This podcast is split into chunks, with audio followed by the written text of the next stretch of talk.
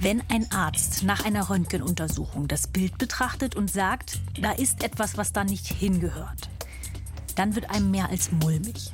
Genau das hat Rebecca Barthe erlebt. Sie ist gerade mal 16, als Ärzte in ihrer Lunge etwas entdecken, was ihnen große Sorgen macht. Da ist vor allem ein großer Knubbel einfach gewesen. Das war wie so, wie so eine Faust und dann gingen da so ganz viele kleine Striche von ab. Und das sollte halt normalerweise nicht so sein. Und damit moin, schön, dass ihr wieder dabei seid bei einer neuen Folge unseres NDR-Podcasts Abenteuerdiagnose. Wir erzählen euch hier die Geschichten von Menschen, die lange unter rätselhaften Symptomen gelitten haben. Wir erklären, wie Ärzte und Ärztinnen nach der Ursache gefahndet haben und verraten euch natürlich am Ende, welche seltene Krankheit dahinter steckt.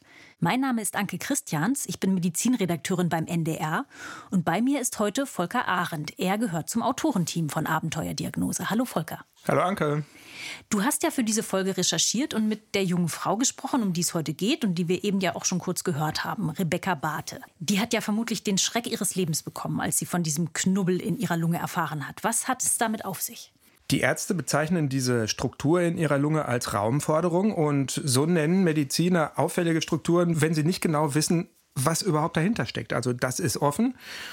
Darum geht es zum einen in dieser Geschichte und zum anderen geht es halt um Rebecca Barthe. Die ist 16 Jahre zu der Zeit und naja, es ist ein junges, sehr toughes Mädchen.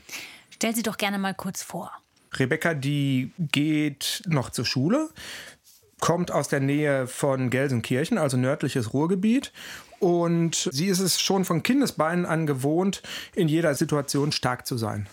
Okay, warum? Das verrate ich erst später. Also wir werden im Laufe der Geschichte, glaube ich, erfahren, wie es dazu gekommen ist, was das mit ihr gemacht hat, ihr Leben. Ansonsten, sie wohnt mit ihren Eltern halt, wie gesagt, nördlicher Rand des Ruhrgebiets und die Eltern arbeiten beide in der Pflege und sind dementsprechend viel eingespannt. Okay, das reicht ja schon mal für so einen ersten kleinen Einblick. Ich gehe mal davon aus, dass wir Rebecca im Laufe der Geschichte noch besser kennenlernen. Aber jetzt vielleicht noch mal zurück zu dieser Entdeckung der Ärzte. Wo genau ist Rebecca Barthe denn, als sie von dieser Raumforderung erfährt? Und was passiert da? Rebecca, die ist damals in der Kinderklinik von Datteln. Da gibt es eine ganz renommierte Fachabteilung für Lungenerkrankungen bei Kindern. Und ähm, die Ärzte dort untersuchen irgendwann auch ihre Lunge im CT. Und bei dieser Untersuchung stoßen sie halt auf diese doch schon ziemlich bedrohlich wirkende Struktur in ihrer Lunge. Und wieso ist Rebecca überhaupt in der Klinik? Sie ist da hingekommen, weil sie schon seit langer Zeit Probleme mit ihrer Lunge hat. So könnte man das zusammenfassen. Okay, du hast ja gesagt, dass die Ärzte, wenn sie von einer Raumforderung sprechen, meist nicht so genau wissen, was ist das eigentlich. Aber wenn ich das höre, und das geht wahrscheinlich sehr vielen anderen Menschen auch so, denke ich ja sofort an Krebs. Ja, das ging äh, den Ärzten in Datteln sogar auch so. Und zwar sind sie davon ausgegangen, dass das ein kindsfaules großer Tumor in der Lunge von Rebecca ist. Deswegen haben sie sie noch am gleichen Tag in die Uniklinik von Hannover verlegen lassen, und zwar in die MHH. Okay, MHH, da weiß ich, gibt es auch eine sehr gute Lungenfachabteilung für Kinder. Mit den Spezialisten dort hatte ich bei Recherchen auch schon mal zu tun. Mhm. Und genau da kommt Rebecca hin. Das ist der Dr. Nikolaus Schwerk und Dr. Katharina Schütz. Die arbeiten da an der Kinderpneumologie. Der Schwerk ist der Leiter und Frau Dr. Schütz ist die Fachärztin dort. Und die beiden sollen jetzt herausfinden, was es mit diesem Knubbel auf sich hat. Ob das schlimmstenfalls eben Krebs sein könnte. Ganz genau. Und ähm, als die Rebecca jetzt auf ihrem Zimmer besuchen und sie das erste Mal sehen, ist ihnen auch sofort klar, dass hier auf jeden Fall was Ernstes hinterstecken muss. Das Mädchen sitzt aufrecht im Bett, atmet schwer und kriegt schlecht Luft. Also Nikolaus Schwerk schildert das so. Als jeder da reinkam, glaube ich, hatte sie extremst große Ängste und ihr ging es nicht gut. Rebecca hat die Aufnahmen von der Raumforderung in ihrer Lunge auf einer CD dabei und äh, möchte die natürlich gleich loswerden. Sie drückte der Frau Dr. Schütz in die Hand und ja, sie hätte eigentlich ganz gern, dass sie jetzt äh, direkt auf diese Bilder schaut, aber die steckt die CD erstmal in die Kitteltasche. Ach wie, äh, das heißt, sie guckt sich dieses CT-Bild überhaupt nicht an? Warum ignoriert Katharina Schütz das? Katharina Schütz möchte erstmal sich ein Bild davon machen, was vorher alles passiert ist, um irgendwie vielleicht schon ein paar Hinweise zu bekommen, in welche Richtung das geht, ob es wirklich ein Tumor ist. Deswegen setzt sie sich mit Dr. Schwerk zu Rebecca ans Bett und sie beginnen mit so einer Art Verhör. Verhör. Also du meinst wahrscheinlich ein Anamnesegespräch, das was Ärzte dann als ersten Schritt in der Diagnostik machen.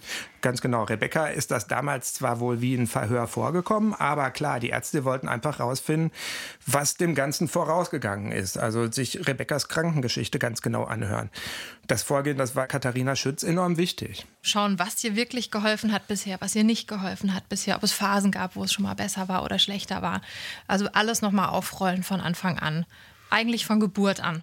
Und da stellt sich dann raus, dass Rebecca schon seit ihrer frühesten Kindheit Probleme mit den Atemwegen hat. Soll heißen? Ich glaube, das kann Rebecca uns am besten selbst erzählen. Die Symptome habe ich eigentlich seitdem ich denken kann. Also so die erste Erinnerung, die ich daran habe, ist, dass meine Eltern mich nachts, äh, keine Ahnung, ich war vielleicht drei, vielleicht, wenn es hinkommt, total auf nachts draußen rumtragen mussten, weil ich keine Luft bekommen habe. Kleine Kinder, die nachts nach Luft ringen, da denke ich sofort an Pseudogrupp. Das wäre so eine relativ häufige Ursache. Mhm. Gibt so einiges, was da in Frage käme. Deswegen gehen die Eltern auch mit ihr zum Kinderarzt und der diagnostiziert aber kein Pseudogrupp, sondern ein Asthma und verschreibt Rebecca auch die üblichen Medikamente dagegen. Aber die helfen ihr gar nicht. Also man kann nicht wirklich einatmen, aber auch nicht wirklich ausatmen. Also das ist, das zieht sich irgendwie alles, der ganze Oberkörper zieht sich zusammen. Also das ist, als würde jemand ich weiß nicht, wie ich es beschreiben soll, vielleicht mit so einem Handtuch den Körper richtig abdrücken und du kannst einfach nicht mehr atmen mit dem Handtuch den Körper abdrücken. Das klingt extrem beängstigend. Mhm. Gerade für ein kleines Kind, das das ja noch überhaupt nicht richtig begreifen kann, was da passiert. Ja, ja, das ist beängstigend, kann ich aus eigener Erfahrung bestätigen. Also ich habe auch Asthma und ich bin schon ein paar Mal morgens genau so aufgeschreckt. Komischerweise ist das immer so gegen 5 Uhr. Dann wirst du wach und merkst, du ähm, bekommst nicht richtig Luft, versuchst zu atmen, es klappt nicht, du atmest immer schneller, kriegst aber keine Luft in deine Lunge rein. Irgendwann wirst du dann so unruhig, dass du aufstehen musst, hin und her tigerst, dein Herz fängt an zu rasen und naja, also man kriegt regelrecht Todesangst. Volker, vielleicht erklärst du noch mal, was genau bei einem Asthmaanfall eigentlich im Körper passiert, damit wir wissen, worüber wir hier eigentlich reden. Also beim Asthmaanfall ziehen sich ja die Muskeln um die feinen Bronchien in der Lunge plötzlich zusammen. Beim Asthmatiker sind zwar zusätzlich auch noch diese Bronchienäste verschleimt und entzündet, aber der Hauptmechanismus ist, dass sich das massiv zusammenzieht und dann eben keine Luft mehr durchkommt. Am Ende der Bronchien sitzen aber diese winzigen Lungenbläschen, die Alveolen, und die sorgen normalerweise dafür, dass der Sauerstoff aus der eingeatmeten frischen Luft ins Blut gelangt. Also er geht durch die Bronchien, Alveolen und dann ins Blut. Wenn die Bronchien jetzt bei so einem Anfall aber zusammengedrückt sind, dann kommt kaum noch frische Luft bis an die Alveolen heran und damit äh, kommt letztlich auch nicht mehr genug Sauerstoff ins Blut. Das heißt, die Sauerstoffsättigung sinkt. Genau. Und das kann im Extremfall dann halt wirklich lebensbedrohlich werden, weil der Körper einfach nicht mehr genug Sauerstoff bekommt, nicht mehr genug Treibstoff, simpel gesprochen.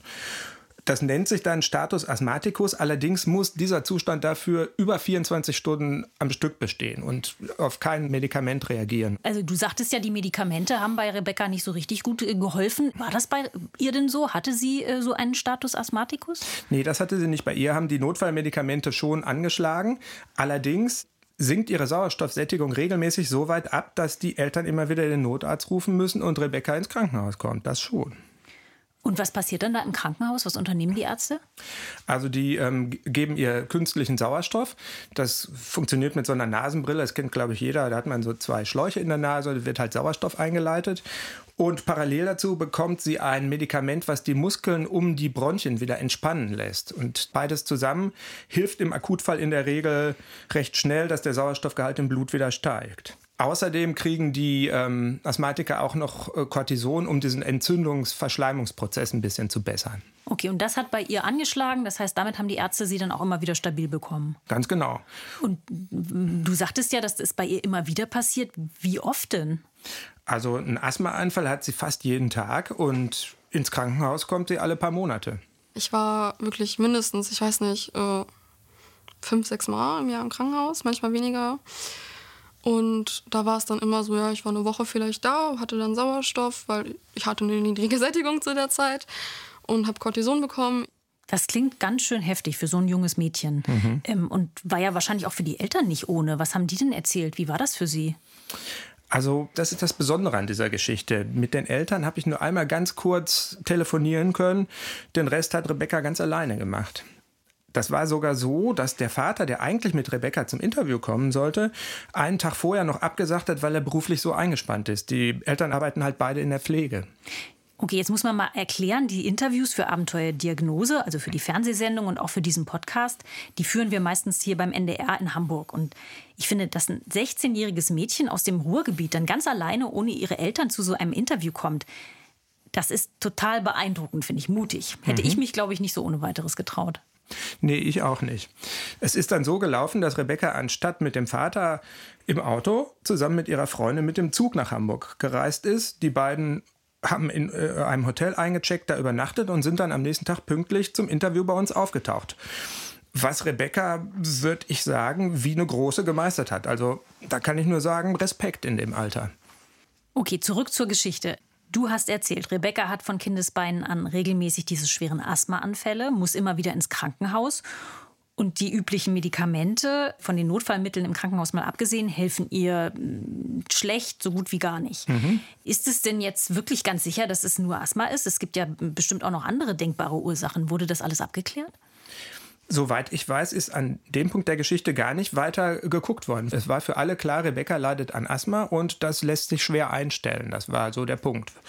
Außerdem haben Rebecca und ihre Eltern gehofft, dass das Asthma irgendwann verschwindet, also dass sich das regelrecht verwächst. Und diese Hoffnung ist auch durchaus berechtigt.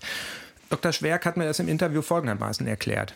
Die Verlaufstypen eines Asthmas sind ganz unterschiedlich. Es gibt ähm, Kinder, die in den ersten Lebensjahren ganz viele Probleme haben und wo es dann mit Eintritt in die Schule oder etwas später dann auf einmal viel besser wird.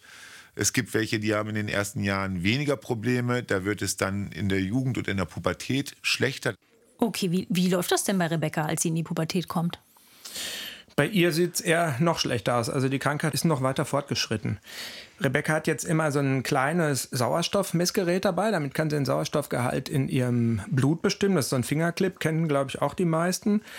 Und daher weiß sie jetzt auch, dass die Sättigung, die Sauerstoffsättigung in ihrem Blut nicht nur bei einem Asthmaanfall, sondern fast immer extrem niedrig ist. Das ist schon ein bisschen untypisch für Asthma. Okay, da muss ich jetzt ganz kurz reingrätschen. Was heißt denn in Bezug auf die Sauerstoffsättigung eigentlich niedrig und, und was ist normal? Ja, habe ich unseren Experten Dr. Schwerk auch gefragt damals.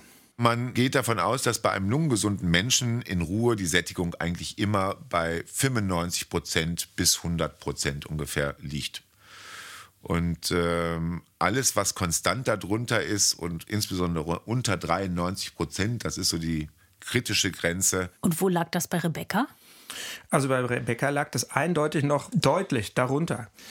Und zwar nicht nur manchmal beim Sport oder sonst wo, sondern tatsächlich immer. Ihr Sauerstoffgehalt war unter der vertretbaren Grenze. Trotzdem hat sie das so weit kompensiert, dass ihre Freundin und auch sonst niemand irgendwas davon bemerkt hat. Wenn ich eine Sättigung von 85 hatte, sieht ein gesunder Mensch nicht mehr so fit aus. Und ich saß wirklich so vor denen, wie ich jetzt gerade vor Ihnen sitze. Also es war kein Unterschied eigentlich, man hat es mir nicht unbedingt angesehen. Heißt, irgendwie hat sich Rebekkas Körper an diesen Zustand gewöhnt, falls man das so sagen kann? Ja. Also klar hat sie das manchmal gemerkt, wenn sie jetzt Sport gemacht hat, dann ähm, konnte sie einfach nicht so wie die anderen und sie saß manchmal einfach entspannt im Sitzen und musste heftig atmen. Insofern, es war schon immer klar, dass da was ist und sie ständig um Luft kämpft, ihr ganzes Leben lang ich vermute, dass es genau das ist, was sie auch so stark hat werden lassen im Laufe der Zeit. Sie ist halt ständig mit diesem Kampf beschäftigt. Das klingt für mich sehr anstrengend. Hat sie denn eigentlich sonst ein normales Leben? Also kann sie mit diesem schweren Asthma Hobbys haben wie andere Kinder? Ist sie viel unterwegs? Kann sie mit den Freundinnen mithalten? Also die Rebecca ist bei ihren Freundinnen voll akzeptiert. Sie haben so eine kleine Gruppe, die sich in einem Gartenhaus von einem von den Freundinnen trifft. Da setzen die sich immer zusammen, besprechen alle möglichen Sachen und so. Und ein Hobby hat sie auch ein großes und zwar reitet sie gerne. Also da ist alles in Ordnung. Es ist sogar so, dass Rebecca naja, so eine Art Wortführerin in der ganzen Gruppe geworden ist. Wir hören uns das am besten von Chantal Gebel mal an. Das ist die Freundin, die sie mitgebracht hat. Rebecca ist, sag ich jetzt mal, unsere Mutti, also wie gesagt der Kern. Die kriegt eigentlich alles selbstständig hin. Also wir sind immer so diejenigen, wir halten uns immer an Rebecca. Also wirklich sehr selbstständig. Also kann man eigentlich sagen, diese schwere Krankheit, mit der sie seit frühester Kindheit leben muss, das hat sie einfach sehr früh reifen lassen. Kann man sagen, ja. Definitiv. Aber sag mal, ich frage mich jetzt schon, sie wird ja doch zu der Zeit irgendwie einen Kinderarzt oder Lungenarzt gehabt haben. Was sagt der denn zu dieser permanent niedrigen Sauerstoffsättigung? Ich finde, das klingt ja schon besorgniserregend. Also es ist so, dass Rebecca zu der Zeit gar keinen Lungenarzt hat. Die hat versucht, sich mit ihren Beschwerden zu arrangieren und das hinzunehmen, sozusagen. Es ist aber andererseits in der Tat so, diese niedrige Sauerstoffsättigung, die ist ja so niedrig, dass sie quasi äh, andauernd einen Asthmaanfall haben müsste, also durchgehend. Das ist ein bisschen merkwürdig, passt nicht zum Asthma. Also da hätte es sich vielleicht schon gelohnt, wenn da schon mal ein Arzt draufgeschaut hätte. Außerdem ist es bei Rebecca so, dass äh, noch ein neues Symptom hinzugekommen ist mittlerweile. Und zwar hat sie Nasenbluten. So oft, dass es in der Woche kaum einen Tag gibt, wo es ihr nicht aus der Nase tropft. Und das fällt natürlich auch ihren Freundinnen auf. Im Unterricht ist das öfter mal vorgekommen, dass sie dann rausgehen musste, weil das so schlimm war. Es war schon immer so, ich habe es nie hinterfragt, weil warum auch? Ich habe halt irgendwie dünne Gefäße in der Nase oder so. Es ist ja tatsächlich so, dass das bei Teenagern öfter vorkommen kann, gerade in Wachstumsphasen. Ich hatte das auch mal eine Weile. Insofern verstehe ich schon, dass ihre Eltern und ja wahrscheinlich auch der Kinderarzt, wie auch immer, da erstmal keinen Alarm geschlagen haben. Klar. Wann wird denn dann klar, dass es damit möglicherweise doch mehr auf sich haben könnte? Naja, das Ganze nimmt Vater auf, als Rebecca mit 15 Jahren einen Reitunfall hat. Der verläuft so unglücklich, sie stürzt vom Pferd und bei dem Sturz reißt sie sich an einem Stacheldrahtzaun den ganzen Oberschenkel auf. Das hat jetzt aber nichts mit ihrer Krankheit, mit dieser Luftnot, dem Asthma zu tun. Doch, irgendwie schon. Rebecca darf sich halt nicht großartig bewegen wegen dieser schweren Verletzung und muss parallel aber weiter ihr kortisonhaltiges Asthmamittel einnehmen, weil sie halt Asthma hat. Und das ist für ihre Erkrankung der reinste Teufelskreis. Und da war halt die Zeit, wo ich dann sehr stark zugenommen habe, wegen des Kortisons, was ich weiterhin genommen habe. Und irgendwie wurde es halt trotzdem nicht besser, trotz der Medikamente. Und es ist sogar noch schlimmer geworden, weil mehr Gewicht, äh, desto schlimmer wird das Asthma, weil das drückt ja alles drauf irgendwie.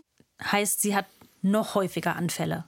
Ja, es sind nicht die Anfälle, Anfälle und Atemnot, die häufen sich gar nicht mal, sondern sie spürt diese geringe Sauerstoffsättigung in ihrem Blut jetzt, was sie ja vorher so gut wie nie bemerkt hat, ist jetzt plötzlich von Tag zu Tag deutlicher.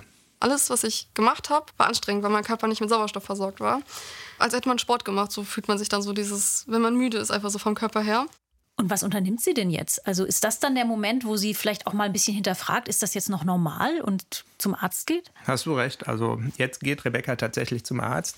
Sobald sie wieder laufen kann und darf mit ihrer Verletzung, besucht sie den ersten Lungenfacharzt. Und es bleibt aber nicht bei diesem einen Lungenfacharzt, sondern in den nächsten Monaten schleppt sie sich von einem Lungenexperten zum nächsten. Aber die können ihr alle nicht helfen.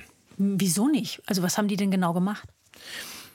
Die ähm, haben die Asthmamittel immer stärker eingesetzt. Also die, man kann da die Dosierung erhöhen, man kann ein anderes Medikament nehmen und gucken, ob das besser hilft und so. Das war aber alles ohne Erfolg bei Rebecca. Deswegen galt sie am Ende sogar sage und schreibe als austherapiert. Dieses, ja, nee, wir können ihr nicht mal helfen zu hören, das war irgendwann schon sehr frustrierend, wenn man so dachte, ja, okay, so muss ich jetzt leben, weil das war halt schon eine sehr eingeschränkte Situation, weil ich wirklich gar nichts mehr machen konnte. Ja, das ist hart. Also als sie das erzählt hat, da habe ich sogar bei der starken Rebecca gemerkt, dass sie das innerlich doch irgendwie aufwühlt. Also ist das denn tatsächlich so? Kommt das häufiger vor, dass Lungenfachärzte bei schwerem Asthma sagen, da können wir jetzt nichts mehr machen? Also ich meine, inzwischen gibt es doch auch bei Asthma dann neue innovative Therapieansätze. Man kann ja doch so ein, weiß ich nicht, Mädchen mit 15, 16 dann nicht einfach so alleine lassen damit. Finde ich auch. Das ist auch äh, sehr ungewöhnlich, dass äh, ihr gar nichts helfen soll. Deswegen habe ich den Dr. Schwerke und Frau Dr. Schütz damals auch danach gefragt. Ich persönlich kenne keine Patientin oder keinen Patienten aus meiner Sprechstunde mit einem Asthma, wo ich mir auch sicher bin, dass sie ein Asthma haben, das sich dann nicht letztendlich doch irgendwie unter Kontrolle hat bringen lassen. Wenn jemand ein Asthma hat, was so schwer ist, dass es auf Cortison und so hohe Dosen Cortison, Rebecca das bekommen hat, nicht anspricht, dann ist das schon ein Grund, drüber nachzudenken, ob es wirklich sich nur um ein Asthma handelt. Aha, jetzt wird's interessant. Was äh, haben wir? Also für ein Asthma sprechen die typischen Anfälle mit der Atemnot, die sie ja auch weiterhin noch regelmäßig hat. Ganz genau. Und dagegen spricht eigentlich die permanent niedrige Sauerstoffsättigung in ihrem Blut, die zu dieser Schlappheit führt. Und dagegen spricht auch, dass eigentlich kein Asthmamittel bei ihr anspricht, richtig? Genau. Und dann gibt es dann noch dieses eine Detail, was anscheinend überhaupt nicht ins Bild passt, nämlich ihr ständiges Nasenbluten. Das heißt, eigentlich gibt es zu diesem Zeitpunkt bereits jede Menge Hinweise darauf, dass hinter Rebekkas Beschwerden auch etwas ganz anderes stecken könnte als nur ein Asthma. Mhm. Was ist denn deine Vermutung? Warum ist damals auf den Gedanken anscheinend niemand gekommen? Also ich vermute, dass so viel für das Asthma gesprochen hat, dass tatsächlich niemand in eine andere Richtung gedacht hat. Und ein möglicher Zusammenhang mit dem Nasenbluten, das hat einfach niemand äh, in Erwägung gezogen. Das eine hat mit dem anderen auf den ersten Blick nichts zu tun, sagen wir mal so. Und in den nächsten Monaten ist es auch so, dass die Asthmasymptome weiter zunehmen bei Rebecca. Also ähm, diese Luftnot und die Anfälle. Das ist so, dass Rebecca vorher ja noch fast alles machen konnte, zur Schule gehen, reiten und so. Und jetzt mittlerweile sitzt sie die meiste Zeit alleine in ihrem Zimmer, hat auch dementsprechend viele Fehltage in der Schule. Ich konnte nicht mit Freunden raus. Sie konnten nicht zu mir kommen, weil wenn ich gelacht habe, hat das schon erstmal einen Anfall ausgelöst. Wir fanden es natürlich schon richtig blöd, weil sie hat halt einfach gefehlt. Und sie hat halt gesagt, dass es ihr auch psychisch nicht gut geht. Also das hat sie auch psychisch richtig runtergezogen. Ja, das ist ja auch kein Wunder, wenn man schon einen Anfall bekommt, sobald man nur lacht. Das ist schon extrem traurig. Mhm. Und es wird sogar noch gruseliger. Eines Tages nach dem Aufstehen hustet Rebecca in ihre Hand und die ist danach voll mit Blut. Okay, erst das Nasenbluten, jetzt Bluthusten. Mhm. Bluthusten kenne ich ehrlich gesagt nur von Tuberkulose. Das ist es, hoffe ich jetzt mal nicht. Auf jeden Fall für Rebecca ja sicher ein Riesenschreckmoment. Ja, also Tuberkulose ist es nicht, aber der Schock sitzt tief. Deswegen geht Rebecca auch sofort zu ihrer Mutter, erzählt ihr davon und die zieht sofort die Notbremse. Dann hat sie gesagt, sie will sich das nicht weiter mit ansehen. Und dann sind wir halt nach Datteln gefahren, in der Hoffnung, dass da mal mehr gemacht wird. Und das war dann ja auch zum Glück so. Datteln, warum gerade dahin? Also das ist ähm, in der Nähe des Ruhrgebiets und bislang war Rebecca immer nur in Krankenhäusern in und um Gelsenkirchen, wo sie halt wohnt tatsächlich. Und jetzt wollten sie mal einen Schritt weiter gehen und nach Datteln, weil die eben dort diese renommierte Lungenabteilung haben. In der Kinderklinik in Datteln. Und da sind wir jetzt wieder am Beginn unserer Folge. Rebecca kommt wegen des Bluthustens in die Kinderklinik. Dort wird dieses Bild von der Lunge gemacht und darauf ist dann der mysteriöse Knubbel zu sehen. Genau. Und so landet Rebecca dann mit Verdacht auf einen Lungentumor bei den Spezialisten Schwerk und Schütz in der Uniklinik in Hannover. Okay, alles klar. Was schließen denn die beiden Ärzte aus der MHH jetzt aus dem, was Rebecca ihnen über ihre ganze Krankenvorgeschichte erzählt hat? Denken sie jetzt auch in Richtung Tumor? Machen sie nicht. Also ein Lungentumor kann zwar wirklich die unterschiedlichsten Begleitsymptome auslösen und der Bluthusten passt da auch gut rein, aber die Symptome von Rebecca machen für die beiden Ärzte trotzdem in einem ganz anderen Zusammenhang Sinn. Da passen die sogar so gut zusammen, dass sie sich jetzt schon fast sicher sind, dass sie wissen, was Rebecca da in ihrer Lunge hat. Warte mal, aber Sie haben sich doch bislang nur von Rebecca ihre Geschichte erzählen lassen, oder? Genau. Die haben noch überhaupt keine Untersuchungen oder Tests gemacht. Und Dr. Schütz hat doch nicht einmal das CT-Bild sich anschauen wollen. Genau, das ist das Spannende an dem Fall und zeigt irgendwie auch, wie wichtig eine gute Anamnese, also so ein ausführliches Vorgespräch ist. Die Ärzte haben die entscheidenden Informationen abgefragt und darin ein Muster wieder erkannt. Die vermuten, ähm, dass das Ganze auf das Konto einer seltenen Erbkrankheit geht. Menschen mit dieser Erkrankung haben eben häufig Nasenbluten. Dann haben die Betroffenen auch nicht selten Bluthusten.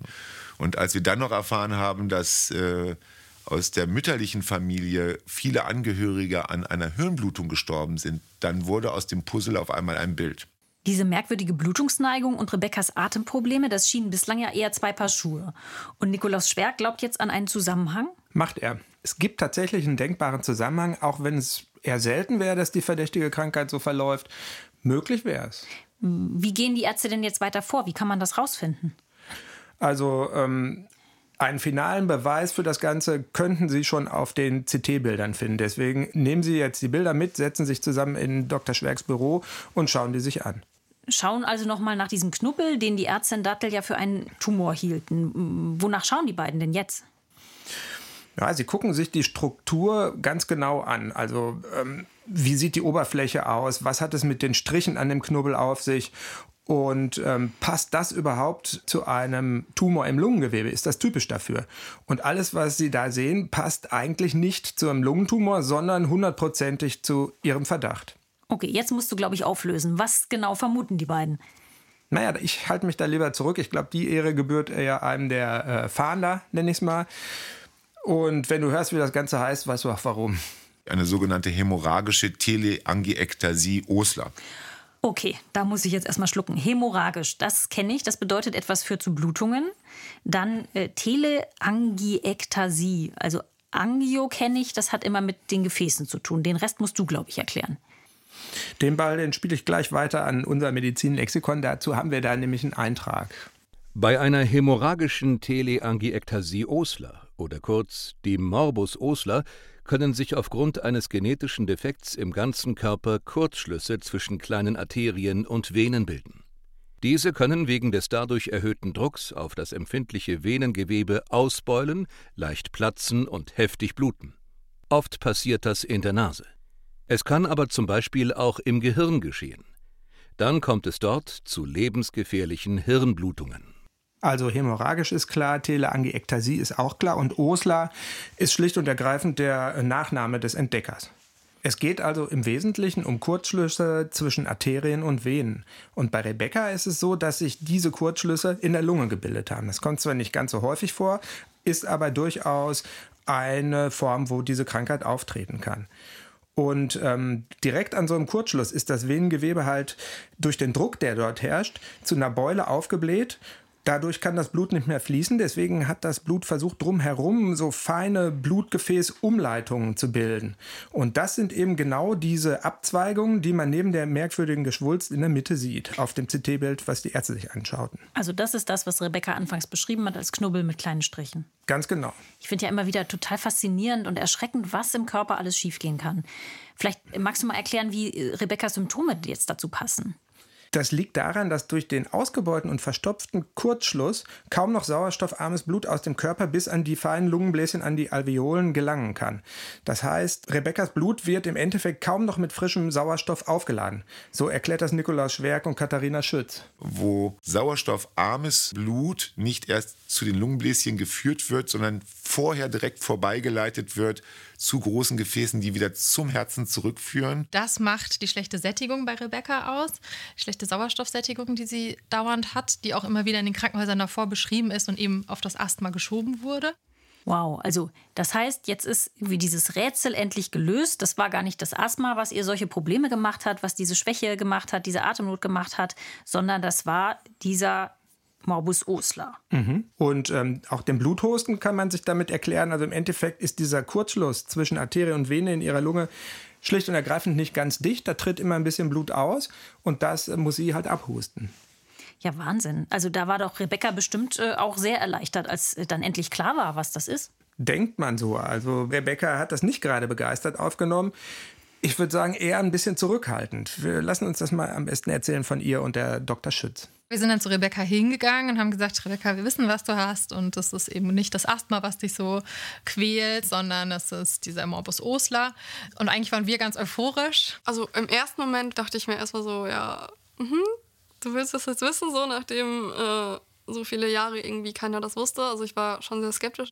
Klar, stelle vor, das Gespräch am Krankenbett mit Rebecca und den beiden Ärzten und die Kontrolle später der CT-Bilder, das hat insgesamt eine Stunde gedauert. Und nach so einer der Stunde wollten die Ärzte sicher sein, dass sie wissen, was Rebecca hat. Da hätte ich auch Schwierigkeiten gehabt, das zu glauben bei ihrer Vorgeschichte. Bleibt jetzt die Frage nach der Therapie. Können Nikolaus Schwerk und Katharina Schütz ihr denn jetzt auch irgendwie helfen? Also dieser Kurzschluss, dieser Gefäßkurzschluss in der Lunge muss doch sicher so schnell wie möglich behoben werden. Wie, wie macht man das? Der muss behoben werden, denn es kann auch da passieren, dass der Kurzschluss platzt. Das ist zwar in der Lunge äußerst selten, aber wenn es passiert, ist es lebensgefährlich, klar. Naja, deswegen wird Rebecca ein paar Tage später operiert und zwar findet das im Katheterlabor statt. Da liegt sie auf dem Kathetertisch und ein Chirurg schiebt durch ein Gefäß in ihrer Leiste einen Katheter vor bis in die Lunge und Dort oben verschließt er den Kurzschluss mit einer Art kleinem Stopfen. Klingt äh, faszinierend. Hat das denn geklappt? War das erfolgreich? Also kann Rebecca nun endlich ganz befreit atmen und ihr Leben endlich genießen wie jeder andere Teenager auch? Ich sag mal nicht ganz. Die beiden Ärzte sind zwar nach dem Eingriff erstmal vollkommen sicher, das war es jetzt. Hatten dann auf jeden Fall dauerhaft Sauerstoffsättigung über 90 Prozent auch erzielen können. Also das hat ihr schon geholfen. Klingt ja erstmal gut. Aber ja, als Rebecca wieder zu Hause ist, merkt sie ganz schnell, dass es ihr trotzdem nicht viel besser geht. Die Schwäche durch diese niedrige Sauerstoffsättigung in ihrem Blut, die ist zwar verschwunden, aber die Anfälle und die Atemnot, die sind kein bisschen besser geworden. Vor allem nachts war das ganz extrem. Ich konnte gar nicht schlafen. Sobald ich eingeschlafen bin, ich bin sofort wieder wach geworden, habe keine Luft bekommen. Ach nein. Also das heißt, eigentlich hat sich für Sie erstmal gar nichts verändert. Mhm. Was bedeutet das jetzt? Ist der Eingriff schiefgegangen oder lagen äh, Nikolaus Schwerk und Katharina Schütz mit dieser Osler-Diagnose am Ende doch falsch? Naja, die beiden Ärzte sind auf jeden Fall erstmal ratlos, als sie das erfahren. Es ist ja so, Rebecca hat nachweislich einen Morbus Osler. Das belegen die CT-Aufnahmen aus ihrer Lunge. Und der Aderkurzschluss ist auch erfolgreich verschlossen worden. Das zeigen die verbesserten Sauerstoffsättigungswerte in ihrem Blut. Was bleibt denn da jetzt noch? Fragen sich die beiden Mediziner und beschließen, Rebekkas Lunge nochmal ganz genau anzuschauen. Und zwar wollen sie das diesmal von innen machen. Deswegen bestellt Nikolaus Schwerk sie zu einer Bronchoskopie ein. Das ist eine Untersuchung, da fährt der Arzt mit so einem winzigen Endoskop, das ist so ähnlich wie bei der Magenspiegelung, durch die Nase in dem Fall aber und fährt bis hinunter in die feinen Bronchienäste in Rebekkas Lunge. Und als er da ankommt, wo es immer feiner wird, da ist ihm plötzlich alles klar. Die Schleimhaut war geschwollen, entzündlich verändert. Wenn man mit dem Bronchoskop an die Bronchien gegangen ist, da sieht man sehr schön, die ziehen sich sofort zusammen. Bronchien, die sich zusammenziehen, das hatten wir ja vorhin schon mal. Hat das jetzt doch was mit dieser Asthma-Diagnose zu tun, die Rebecca als Kind bekommen hat? Nikolaus Schwerk nimmt zur Sicherheit auf jeden Fall erstmal eine Probe aus der empfindlichen Schleimhaut und lässt sie untersuchen. Und dann ist es tatsächlich bewiesen. Es ist wirklich so, du hast recht, Rebecca leidet nicht nur am Morbus Osler, sondern sie hat zusätzlich auch noch schweres Asthma. Hm. Also Ärzte sagen zu solchen Fällen ja immer gerne, da hat jemand Läuse und Flöhe gleichzeitig. Mhm. Das ist natürlich eine harte Nuss, die man da erstmal knacken muss. Das würde ich auch so sehen. Also Nikolaus Schwerk hat das am Ende des Interviews so eingeordnet. Wir waren so ein bisschen auf die falsche Fährte geleitet, muss man sagen. Denn als sie zu uns kam mit dem CT, da haben wir sofort gesagt, ja, ist doch alles klar. Das ist gar nicht das Asthma das Problem. Das ist der Morbus Osler. Und am Ende war es dann beides. Mhm. Wie hat denn Rebecca reagiert, als sie das erfahren hat? Wieder war sie nicht besonders erleichtert, als sie von dieser Diagnose erfahren hat. Ist auch klar, also sie kämpft ihr ganzes Leben gegen diese Atemnot und die Asthmaanfälle.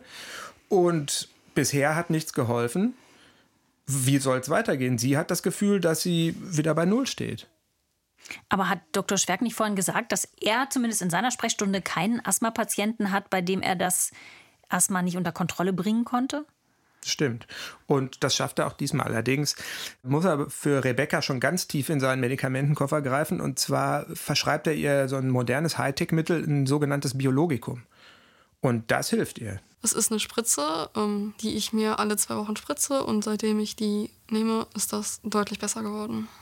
Ich habe wieder Lust, was zu machen. Ich möchte rausgehen und habe Motivation dazu. Also es ist alles deutlich besser geworden. Ach Mensch, das freut mich ja sehr für Rebecca. Was für eine tolle junge Frau und was für ein verzwickter Fall. Mhm. Warte, eine Frage hatte ich gerade noch. Der Morbus Osler, das ist ja eine Erbkrankheit, hast du gesagt. Heißt das denn, dass solche Kurzschlüsse, wie Rebecca sie in der Lunge hatte, auch wieder auftreten können, nicht nur in der Lunge, sondern auch anderswo, schlimmstenfalls auch im Hirn. Du hast ja erzählt, dass anscheinend Verwandte von Rebecca an einer Hirnblutung gestorben sind. Hatten die jetzt mutmaßlich auch Morbus Osler? Das hatten die wohl. Es wurde auch bei Rebecca noch eine genetische Untersuchung gemacht und da konnte zweifelsfrei der Morbus Osler nochmal bestätigt werden. Deswegen liegt der Verdacht sehr nahe, dass die ähm, Angehörigen auch tatsächlich am Morbus Osler gestorben sind. Bei Rebecca ist es so, dass sie jetzt regelmäßig im Computertomographen untersucht wird. Und da die Ärzte jetzt ja wissen, worauf sie achten müssen und gegebenenfalls auch schnell und gezielt eingreifen können, ist ihr Risiko recht gering. Okay, das ist ja gut und wichtig zu wissen. Dann äh, wünschen wir Rebecca ganz viel Glück und drücken fest alle Daumen, dass sie verschont bleibt von weiteren Gefäßkurzschlüssen. Mhm. Hast du denn eigentlich jetzt noch mal mit ihr gesprochen? Weißt du, wie es ihr heute geht? Ja, ich habe sie wegen des Podcasts vor ein paar Tagen noch mal angerufen. Es geht ihr tatsächlich so gut wie nie vorher in ihrem Leben. Das kann man mit Fug und Recht so sagen. Allerdings hat sie im Moment ein paar ganz andere Probleme und zwar ist sie im Abi-Stress. Das soll richtig gut werden, weil sie nach wie vor unbedingt, wenn sie ihr Abi in der Tasche hat, Medizin studieren will und selber Ärztin werden will.